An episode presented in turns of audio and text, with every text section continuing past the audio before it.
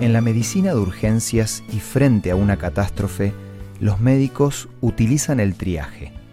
Acompáñame al tema de hoy para conocer este sistema y cómo puede ayudarnos a reorganizar la vida. Esto es Una luz en el camino. Cinco minutos de paz espiritual. Con el licenciado Santiago Paván. La palabra triaje es un término francés que significa clasificar o seleccionar. Por eso en una urgencia se usa el triaje como un método para asignarle a cada accidentado un color teniendo en cuenta su estado de gravedad. Por ejemplo, a las personas por las que ya no se puede hacer nada se les asigna el negro, rojo para los que necesitan atención inmediata, amarillo a los que tienen algún riesgo vital pero pueden esperar, y verde para los que no corren peligro. Este método es clave porque permite priorizar el orden de atención de los pacientes. De la misma manera que un médico asigna colores según el caso, nosotros también tenemos que discriminar la importancia y urgencia de cada una de nuestras tareas.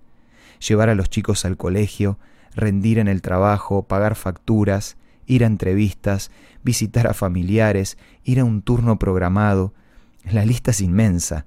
Por eso, si no establecemos un orden de prioridades, lo más probable es que nos estresemos o quedemos estancados. Ahora, esto de priorizar puede parecer fácil, pero si te está costando, puede ser por lo siguiente. En primer lugar, por creer que todo es importante. Generalmente pasa esto cuando todavía no tenemos un objetivo claro en la vida. En segundo lugar, por creer que somos omnipotentes, o sea, que vamos a poder con todo. Si pensamos así, lo único que vamos a obtener es frustración por no llegar a cubrir las expectativas. En tercer lugar, por apasionarnos tanto por algo al punto de no poder parar. Tenemos que saber cuál es nuestro margen, de la misma manera que un buen libro necesita los márgenes para que su impresión salga bien. Por último, por estar todo el tiempo posponiendo las cosas. En este caso, hay que diferenciar entre posponer lo que estoy haciendo para mejorarlo o posponer algo por temor o por vagancia. La realidad es que no podemos entregar todo en todas las áreas de la vida. Por eso la clave está en tener un objetivo y poner un orden de prioridades. Porque puede ser que estés dando el 100% en tu trabajo pero tu familia se está cayendo a pedazos. Más allá de todo, déjame darte un último consejo.